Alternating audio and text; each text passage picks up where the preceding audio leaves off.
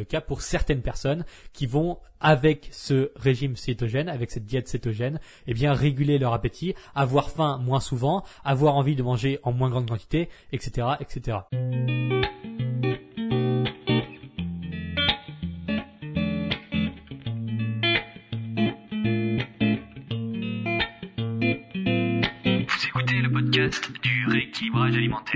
l'émission réservée à ceux qui veulent reprendre leur santé en main tout en continuant à vivre une vie sociale épanouie.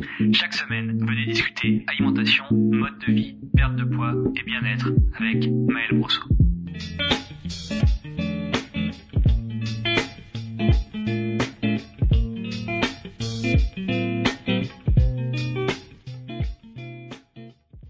Bonjour et bienvenue sur le podcast du rééquilibrage alimentaire. Je suis Maël Brosseau du site le alimentaire.com et aujourd'hui je suis très content de vous retrouver pour un sujet hyper intéressant qui va mettre tout le monde d'accord. En tout cas ça c'est la théorie. À savoir, je vais décrypter pour vous les différents courants de régimes spéciaux. Alors ceux qui sont à la mode en ce moment, ceux qui l'étaient il y a deux ans, ceux qui reviendront demain, parce que finalement tout ça est cyclique et on en revient toujours, toujours au même.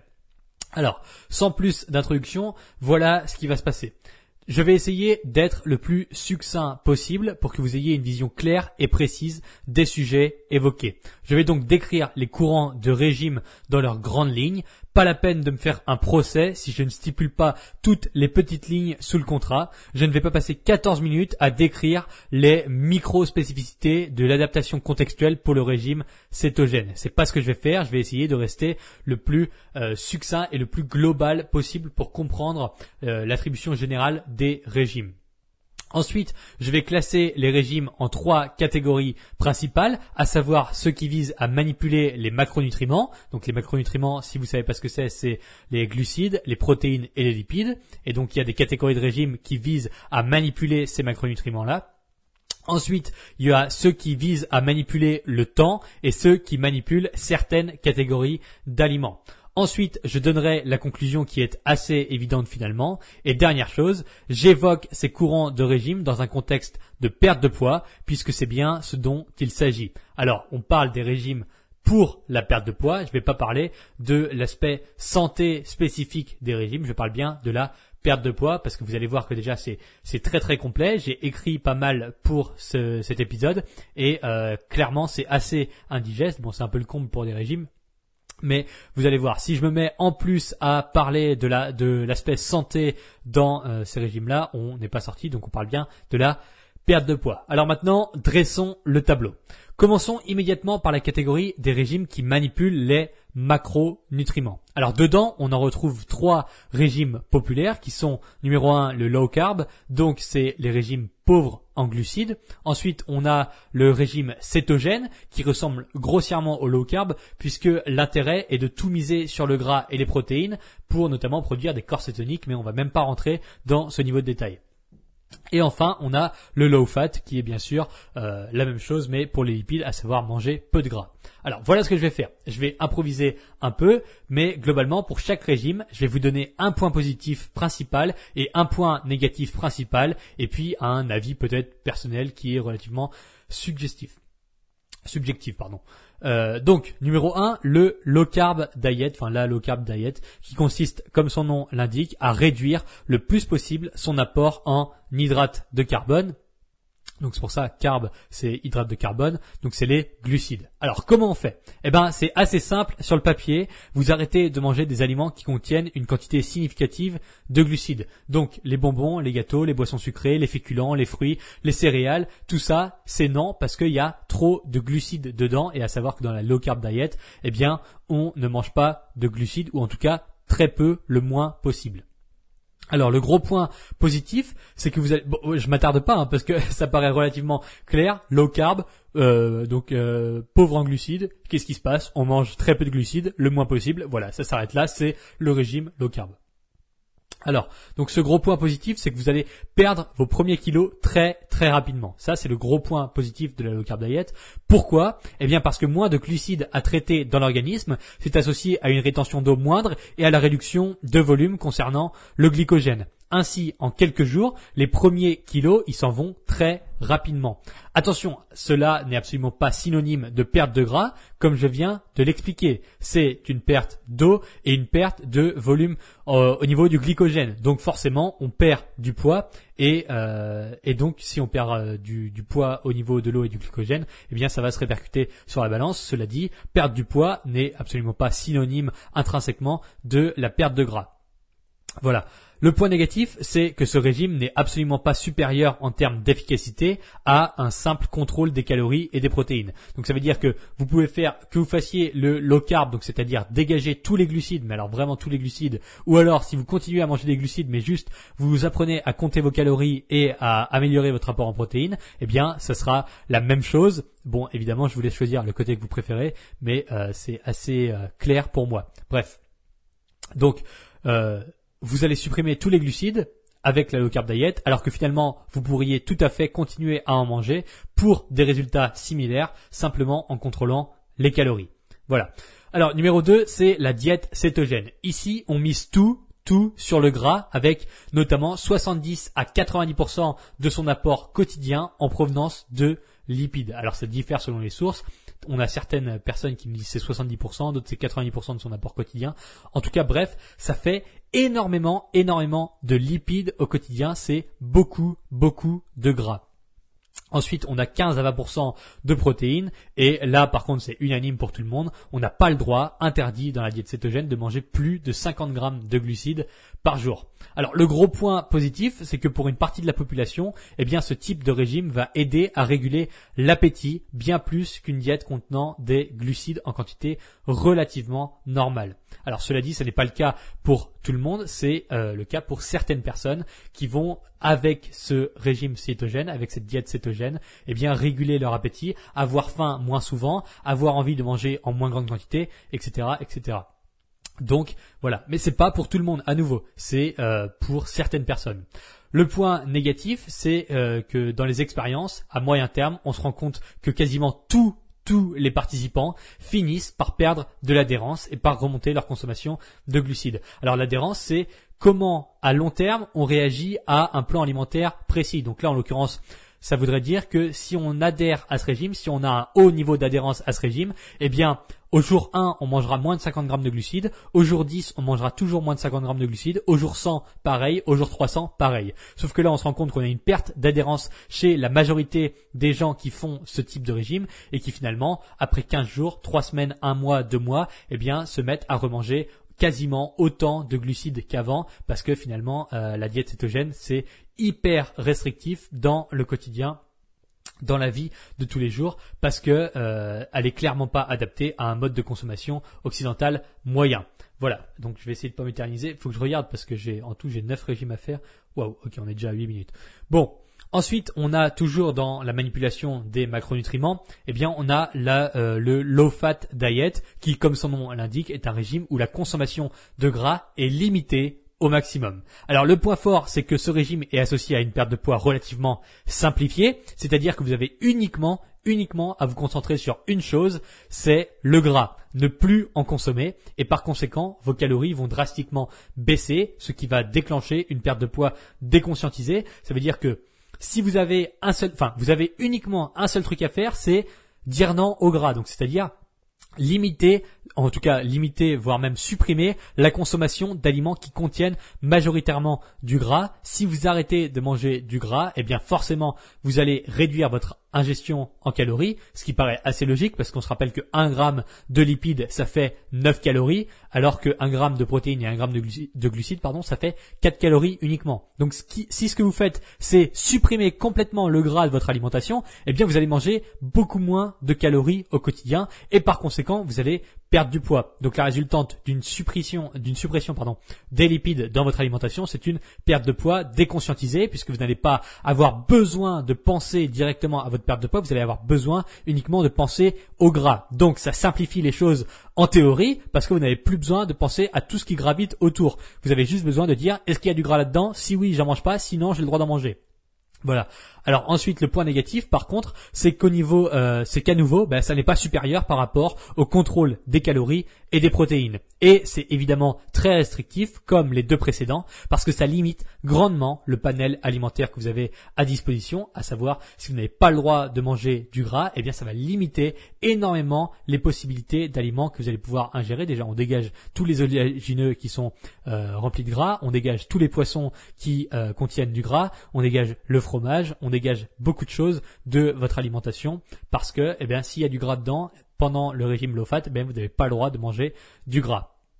Et donc à nouveau, on se retrouve avec une perte d'adhérence, ce qui paraît assez logique. Donc pour faire un point sur ces régimes qui manipulent les macronutriments, eh bien le point fort, c'est une réduction des calories sans avoir réellement besoin de se concentrer sur ces apports énergétiques ce qui nous paraît assez logique. Si vous supprimez de votre alimentation complètement toute une portion de macronutriments, eh bien vous allez ingérer moins de calories, ce qui, bah, ce qui semble assez intuitif finalement si demain je dis je mange plus rien qui contient du gras, eh bien je vais manger moins de calories parce que pour compenser cette perte de calories, il va falloir que je mange beaucoup plus de protéines et beaucoup plus de glucides et ça va pas arriver. Même chose avec les glucides, si demain j'arrête complètement de manger des glucides, eh bien pour compenser cette perte énergétique, eh bien je vais devoir manger beaucoup plus de protéines ou beaucoup plus de gras et ce qui a très peu de chances d'arriver à nouveau. Donc ce qui se passe c'est que inconsciemment, eh bien, on va perdre du poids parce qu'on a réduit son apport calorique sans vraiment avoir ça en tête au moment où on va implémenter ce type de régime dans euh, notre vie. Ensuite, le point faible, eh bien, c'est qu'au final, vous allez purement interdire une catégorie d'aliments, ce qui peut provoquer de la frustration, de la restriction, un isolement, des carences, etc. Tout ça pour avoir des résultats similaires, voire inférieurs au contrôle des calories. Donc le contrôle des calories, c'est juste compter ses calories et euh, traquer ce qu'on mange avec euh, ces calories pour pouvoir respecter un déficit calorique et perdre du poids. Donc avec ces euh, régimes qui manipulent les macronutriments, on a souvent une perte d'adhérence, on a même quasiment tout le temps une perte d'adhérence à moyen et à long terme. Et quand on sait qu'au final l'adhérence c'est le facteur qui va euh, principalement jouer en votre faveur pour réussir à ne pas rechuter pendant un régime, eh bien voilà, on a le tableau qui est dressé, à savoir c'est relativement compliqué de pérenniser une perte de poids avec ce type de régime. Mais bon, là je suis en train de donner des conclusions alors qu'on n'est même pas à la moitié de ce podcast. Bref. Bon, on a maintenant la partie numéro 2. C'est clôturé là pour les macronutriments, on y reviendra plus tard. Ensuite, on a la partie numéro 2 des régimes qui manipulent le temps et le timing des repas. Ici, on a plusieurs courants de jeûne ou de dérivés du jeûne. Ce qu'il faut comprendre, c'est qu'à chaque fois, on se retrouve avec des points positifs et négatifs relativement similaires. Donc, le principe, c'est d'avoir une fenêtre d'heure durant laquelle nous avons le droit de manger et puis une fenêtre durant laquelle il ne faut ingérer aucune, aucune calories. On trouve donc le jeûne intermittent 16-8 qui implique que tous les jours vous jeûniez pendant 16 heures et puis ensuite vous ayez le droit de manger pendant 8 heures. Donc voilà, ça c'est le jeûne intermittent 16-8. Donc globalement, euh, euh, j'arrête de manger à 20 heures le soir et puis j'ai le droit de recommencer à manger à partir de midi le lendemain, et puis ensuite je mange de midi à 20h, et puis ensuite je répète la boucle. Ça c'est le jeûne intermittent 16-8. Donc 16 heures de jeûne, 8 heures où on a le droit de s'alimenter. Ensuite on a le jeûne journalier avec lequel vous allez jeûner pendant 24 heures complètes toutes les 48 ou 72 heures. Donc par exemple, je commence à manger le lundi matin, j'arrête le mercredi soir, et puis j'ai le droit de recommencer à manger le euh, vendredi matin. Voilà. Donc là, toutes les 72 heures, eh bien, on fait un jeûne complet de 24 heures. Euh, donc c'est une autre euh, c'est une autre dimension du jeûne. Ensuite, on a le jeûne 5-2 qui est euh, un jeûne où vous allez manger moins, enfin un, semi-jeûne où vous allez manger moins de 500 calories pendant deux jours dans la semaine, donc deux jours qui suivent. Admettons le mercredi et le jeudi, je jeûne complètement. Ça veut dire que je vais euh, réduire, enfin je jeûne pas complètement, au contraire, je vais grandement réduire mon apport calorique avant de reprendre mon apport normal le vendredi, samedi, dimanche, lundi, mardi, et puis mercredi 500 calories, jeudi 500 calories, puis ensuite je répète, je répète la boucle. Bon, maintenant que le tour du propriétaire est fait, quels sont les points positifs? Déjà, on se rend compte à chaque fois que l'apport calorique est réduit de façon déconscientisée. Ça semble normal. Si votre plage horaire d'alimentation est plus faible, vous allez naturellement moins manger de calories. Donc voilà, avec le jeûne, on se rend compte qu'on ingère moins de calories. Normal parce que si d'habitude vous mangez sur une fenêtre allant par exemple de 7h du matin jusqu'à 22h le soir, eh bien vous avez beaucoup plus le temps de manger plus de calories que si vous avez uniquement le droit de manger entre midi et 20h. Ça paraît logique. Ensuite, second point positif, c'est la mesure de euh, réduction d'appétit qui est subjective chez certains individus. A priori, les formes de jeûne, quelles qu'elles soient, auraient tendance à réduire l'appétit chez certains individus. Encore une fois, il ne faut pas généraliser, c'est vrai pour certaines personnes, c'est faux pour d'autres personnes. Et point négatif, finalement, c'est que à terme, les résultats produits par le jeûne sont semblables à nouveau à ceux du contrôle des calories et des protéines. Donc si vous traquez vos calories, vous aurez des résultats semblables, voire supérieurs en termes d'adhérence au jeûne. Autre point, euh, c'est qu'une partie significative des gens qui jeûnent se mettent à manger beaucoup plus pendant les fenêtres d'alimentation par pure compensation de la période de jeûne passée. Voilà, ça paraît assez logique aussi, c'est une réaction physiologique de base. Si vous empêchez l'organisme de recevoir des calories pendant une période plus ou moins longue, eh bien ce qu'il va vouloir faire, c'est vite remplir les réserves une fois que vous l'autorisez à nouveau à manger. Donc vous allez avoir très faim après euh, le jeûne et vous allez vouloir compenser inconsciemment en mangeant plus que prévu. Mais ça à nouveau, c'est pas vrai pour tout le monde, tout comme le fait que la réduction d'appétit n'est pas vraie pour tout le monde. Voilà pour le jeûne. Ça n'est pas magique, ça ne guérit pas le cancer comme certains aimeraient penser, ça ne va pas vous transformer en dragon surpuissant comme certains aiment le, partager, ça ne va pas non plus vous donner des pouvoirs magiques grâce à une reconstitution cellulaire accélérée euh, due au fait que votre euh, système digestif se repose. Non, ça, ça n'existe pas. C'est cool si ça correspond à votre, à votre mode de vie. Donc si le jeûne correspond à votre mode de vie, c'est super, vous pouvez le faire. Ça n'est pas magique et ça n'est pas supérieur au comptage des calories en termes de résultats physiques pour maigrir. Mon conseil personnel concernant le jeûne, c'est que si ça vous paraît effectivement intuitif de jeûner, par exemple en 16-8 ou euh, de faire un jeûne toutes les 72 heures, eh bien, c'est top, faites-le. Par contre, si c'est extrêmement contraignant pour vous et si ça vous paraît antiphysiologique de jeûner, eh bien ne le faites pas. Ne le faites pas tout simplement. Bon, bref, j'ai déjà parlé du jeûne dans une vidéo, il me semble. Enfin, c'est même sûr, euh, mais c'est pas pas le point d'aujourd'hui. Je vais pas me concentrer uniquement sur le jeûne. Donc voilà, voilà pour le jeûne. Dernière partie. Je pensais pas que ce serait aussi long puisque là on est déjà ok à 17 minutes.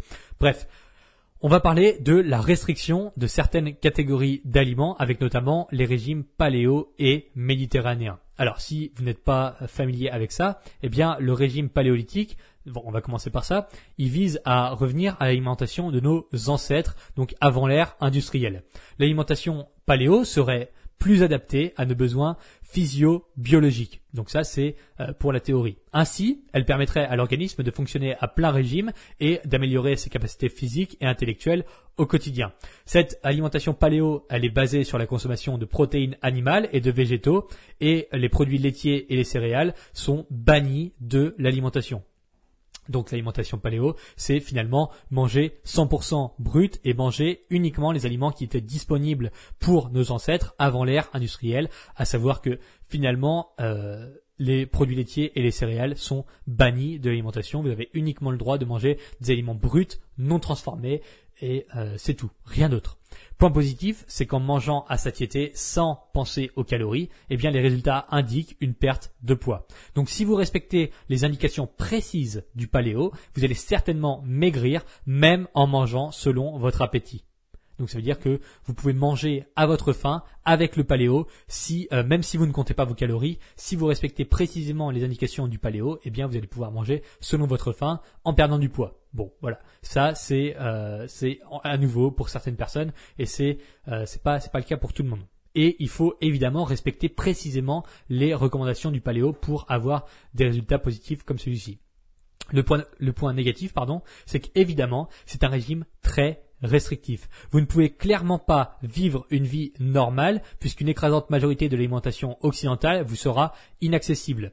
Second point, c'est qu'une perte de poids similaire est observée en contrôlant les calories sans aucune restriction de euh, des, aliments que vous ingérez. Alors quand je dis vous ne pouvez pas avoir une vie normale avec le paléo, qu'est-ce que ça veut dire? Ça veut dire que en général les euh, les interactions sociales qu'on a autour de l'alimentation, donc aller manger au restaurant, aller manger chez des amis, etc., etc., eh bien ne sont pas en adéquation directe avec l'alimentation paléo. C'est-à-dire que quand vous allez manger au restaurant, il y aura potentiellement une sauce avec des produits laitiers dans votre plat. Quand vous allez manger chez des amis, il y aura peut-être un gâteau au dessert qui contiendra des céréales, etc., etc. Ça ne veut pas dire que c'est impossible, ça ne veut pas dire que c'est très très compliqué, ça veut simplement dire que vous allez potentiellement vous démarquer du reste du groupe social dans lequel vous évoluez. Et là, on parle du coup un peu plus de sociologie, mais euh, c'est comme ça. Donc il faut bien l'avoir en tête que le paléo, si vous voulez le respecter précisément à 100%, il va falloir faire des concessions dans un environnement social qui est occidental et qui est euh, le vôtre, certainement si vous écoutez ce podcast. Voilà.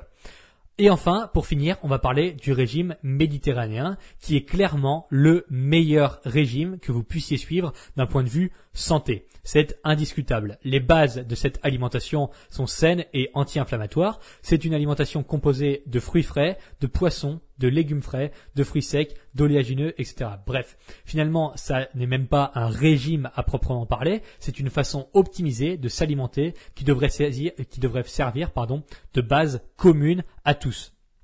Alors grossièrement, on bannit tous les aliments transformés jusqu'au dernier. Donc en positif, il y a forcément un marqueur inflammatoire plus faible pour l'organisme en suivant ce régime. Donc le régime méditerranéen, c'est pas compliqué à visualiser. Vous voyez le bassin méditerranéen et notamment ça se rapproche du régime crétois et vous regardez qu'est-ce qu'il y a à disposition dans ces régions-là au niveau euh, alimentaire, donc dans une alimentation, dans une dimension brute et non transformée. Qu'est-ce qu'il y a? Eh bien, on a des fruits, on a des olives, donc pas mal d'huile d'olive dans le régime méditerranéen. A beaucoup de poissons, on a un peu de bétail, et euh, voilà, c'est globalement tout ce qu'on a dans le régime méditerranéen. Et il me semble qu'on n'a pas de lait euh, dans ces régions-là. Suis même pas sûr. Ben non, il me enfin bref, vous, avez juste à taper sur internet régime méditerranéen et mais globalement c'est une façon assez intuitive et assez normée de euh, se nourrir. Et euh, quand on dit manger brut et non transformé, finalement le régime méditerranéen correspond pas mal à ça. On a juste à supprimer tous les produits ultra transformés et puis voilà, on a le régime méditerranéen globalement. Ensuite, euh, comme d'habitude, en point négatif entre guillemets, eh bien la perte de poids à long terme est intimement liée au contrôle des calories. Donc vous avez beau manger le plus sainement possible avec le meilleur régime méditerranéen qui soit, si vous n'êtes pas en déficit calorique, vous n'allez pas perdre de poids, c'est logique. J'avais fait une vidéo qui s'intitule Je mange sain mais je ne maigris pas ou Je mange sain mais je ne perds pas de poids. Comment ça se fait? Eh bien c'est tout simplement parce que euh, si vous mangez très sain mais que vous n'êtes pas en déficit calorique, eh bien c'est normal de ne pas perdre du poids et ça s'applique évidemment au régime méditerranéen. voilà. Ok, c'est fouillis. Il y a beaucoup, beaucoup d'informations et pourtant je n'ai même pas couvert tout ce qui existe en termes de régime. J'ai évidemment banni les trucs sérieusement débiles comme les poudres ou les gélules ou même autres singeries puisque un peu de bon sens suffit à enterrer définitivement ces imbécilités donc j'en ai même pas parlé, ça n'a aucun intérêt. Alors maintenant, je vais faire la conclusion la plus propre et la plus compréhensible de l'histoire de ce podcast. Après avoir reçu autant d'informations, il est temps que je euh, que je conclue tout ça. Donc là, maintenant, on se concentre. La question, c'est la suivante. Quel est le meilleur régime pour votre cas parmi tous ces choix? Et c'est une très bonne question et on va mettre ces choix côte à côte. Alors, Qu'est-ce qui se passe? On a d'abord la manipulation des macronutriments, donc avec le low carb, avec la diète avec le low fat ou avec donc avec euh, le régime pauvre en lipides ou même avec les régimes hauts en protéines. Alors, comment on perd du poids grâce à la manipulation des macronutriments? Eh bien, on perd du poids grâce à un résultat d'une euh, balance énergétique négative. Donc on perd du poids grâce au déficit calorique. Qu'est-ce qui va se passer si je mange très peu de glucides? Et que j'arrive à perdre du poids, eh bien j'ai simplement réussi à créer un déficit calorique en supprimant des calories en provenance des glucides. Qu'est-ce qui va se passer si je perds du poids avec un régime pauvre en lipides? Eh bien c'est exactement le même principe, j'aurais réussi à créer un déficit calorique grâce à la suppression de euh, calories euh, apportées par les lipides avant qui aujourd'hui n'existe plus. Donc j'ai créé un déficit calorique. Voilà. Donc quand on manipule les macronutriments, ce qui fait perdre du poids, c'est le déficit calorique. Point barre. Ensuite, on a euh, la restriction de certains aliments, donc euh, le régime paléolithique, le régime méditerranéen, le régime sans gluten ou le régime végétarien ou vegan. Voilà, tout ce qui se passe, c'est qu'on supprime complètement de notre alimentation certaines catégories d'aliments. Et là, qu'est-ce qui va nous faire perdre du poids? C'est à nouveau le déficit calorique. Pourquoi? Parce que quand je supprime dans le régime paléolithique ou dans le régime méditerranéen, quand je supprime tous les aliments ultra transformés de euh, mon quotidien, eh bien, je vais forcément ingérer moins de calories, ce qui va euh, induire une perte de poids liée à un déficit calorique. Qu'est-ce qui se passe quand je fais une diète sans gluten et que je perds du poids? C'est simplement que les calories en provenance du gluten qui, qui existaient avant n'existent plus maintenant, donc je suis en déficit calorique. Même chose avec le végétarisme, etc. Donc bien sûr dans un contexte de perte de poids. Et enfin, quand on manipule le temps, quand on manipule le timing, avec le euh, jeûne intermittent en 16-8, en 5-2 ou euh, peu importe la face, peu importe la, la façon dont vous jeûnez, eh bien, ce qui va se passer, c'est qu'à nouveau, vous allez créer un déficit calorique. Pourquoi? Parce que si je ne mange pas de 20h à midi, eh bien, je n'ingère pas de calories pendant cette période de temps-là, pendant cette fenêtre de temps. Donc, je vais créer un déficit calorique à nouveau parce que les calories que je mangeais avant à 8 heures du matin, eh bien, elles n'existent plus désormais. Donc, si jamais je perds du poids, c'est grâce au déficit calorique. Point barre. Voilà. Alors, voilà ce que vous devez savoir maintenant. La plupart des régimes pour maigrir ne sont pas supportés, ne sont pas supportés et ne sont pas prouvés par des évidences scientifiques. Pour le moment, il n'existe aucun régime qui est optimal pour le monde entier. Ça veut dire que votre voisine peut faire le jeûne intermittent, perdre 45 kilos et être dans la meilleure santé de toute sa vie alors que votre cousine peut faire exactement, exactement la même chose que votre voisine, sauf que ça marchera pas du tout pour elle parce que ça ne lui plaira pas de faire et ça ne lui correspondra pas de faire un jeûne intermittent. Point barre. Ça veut dire qu'il n'existe pas de vérité arbitraire généralisée concernant les régimes. Et ça, c'est absolument indiscutable. Pourquoi? Eh bien parce que vous êtes unique et votre façon de consommer, votre façon de vivre, votre travail, le nom de votre chien, la ville dans laquelle vous vivez, tout ça c'est unique et c'est propre à vous, c'est propre à votre personnalité, votre psychologie est unique, votre physique est unique, donc vous allez avoir besoin d'un régime qui est unique et qui est adapté à vous. Je ne peux pas venir avec mes gros sabots et vous dire toi, toi là-bas, fais le jeûne intermittent, ça a aidé, ça m'a aidé moi à perdre 40 kilos. Si ça a marché pour moi, ça va fonctionner pour toi, c'est certain. Non, ça, ça n'existe pas. Et tous ceux qui font ça essayent d'imposer leur vision et d'imposer leur idéologie aux autres, sauf que c'est absolument pas applicable dû au fait que vous êtes quelqu'un d'unique. Voilà, ça c'est point barre. C'est c'est absolument indiscutable. Vous avez des spécificités psychologiques et physiques qui font que si c'est applicable à une personne A ou à un groupe A, ça n'est pas forcément applicable à un groupe B parce que c'est la loi de causalité. À une cause similaire, des conséquences différentes arrivent. Bref. Donc voilà, il n'existe aucun régime qui est optimal pour le monde entier. Ensuite, la qualité de votre alimentation est importante pendant une perte de poids dans la dimension purement santé de la chose. Voilà. Qu'est-ce que ça veut dire? Ça veut dire euh, de façon sous-jacente, pardon, ça veut dire que vous pouvez manger absolument n'importe quoi. Si vous êtes en déficit calorique, vous allez maigrir. Simplement, c'est mauvais pour votre santé. Point barre. Vous pouvez manger de la meilleure façon possible. Si vous n'êtes pas en déficit calorique, vous n'allez pas perdre de poids. Donc, ce qui compte, c'est la balance entre votre santé et votre perte de poids. Et donc, pour perdre du poids en étant, euh, dans une santé optimale, eh bien, il faut manger euh, la meilleure qualité d'aliments possible. Voilà. Ensuite, pour perdre du poids, il n'existe aucun autre facteur plus important que le déficit calorique. Peu importe le régime. La personne qui vous dit le déficit calorique, ça n'est pas important pour maigrir. Ce qui compte, c'est de bien jeûner. Ce qui compte, c'est de manger peu de sucre. Ce qui compte, c'est de faire un régime méditerranéen. Cette personne-là se met un doigt dans l'œil, mais très très profondément. Parce que ce qui arrive, c'est que si vous perdez du poids, peu importe la nature de votre régime, ce qui va provoquer cette perte de poids, c'est une balance énergétique négative, à savoir que vous mangez moins de calories que ce que votre corps dépense. Donc c'est un déficit calorique qui est toujours, toujours, toujours à la base indiscutable et absolument fondamentale d'une perte de poids. Point barre, c'est euh, prouvé par la science, c'est prouvé par les évidences et c'est prouvé par votre logique, s'il vous plaît. Bon, ensuite, l'adhérence est un prédicteur de réussite très important. On a vu ce que c'était l'adhérence, c'est la capacité à résister, enfin, c'est la capacité à maintenir un régime ou en tout cas un mode de consommation sur le long terme. Ça veut dire quoi? Ça veut dire que si je fais du jeûne intermittent pendant 15 jours et qu'ensuite j'arrête tout, eh bien, il y a de très fortes chances pour que je retourne à mon physique et à mon mode de consommation d'avant le jeûne intermittent. Donc, un régime dans lequel vous avez une adhérence élevée est un régime qui euh, sur lequel on est très capable de prédire votre succès euh, concernant votre objectif physique ou en tout cas l'atteinte du, euh, du résultat que vous voulez obtenir en suivant ce régime. Alors voilà la conclusion que vous devez imprimer dans votre tête. Je vous ai fait ça de façon un peu plus littéraire. Si vous voulez perdre du poids, il va falloir créer un déficit calorique et ce peu importe le régime que vous choisirez. Puisque le but est de maigrir sans rechuter, vous devriez sérieusement envisager le fait que votre régime soit psychologiquement, physiquement et socialement tenable à long terme. J'ai besoin de répéter cette phrase parce que c'est important, mais alors d'une importance cruciale.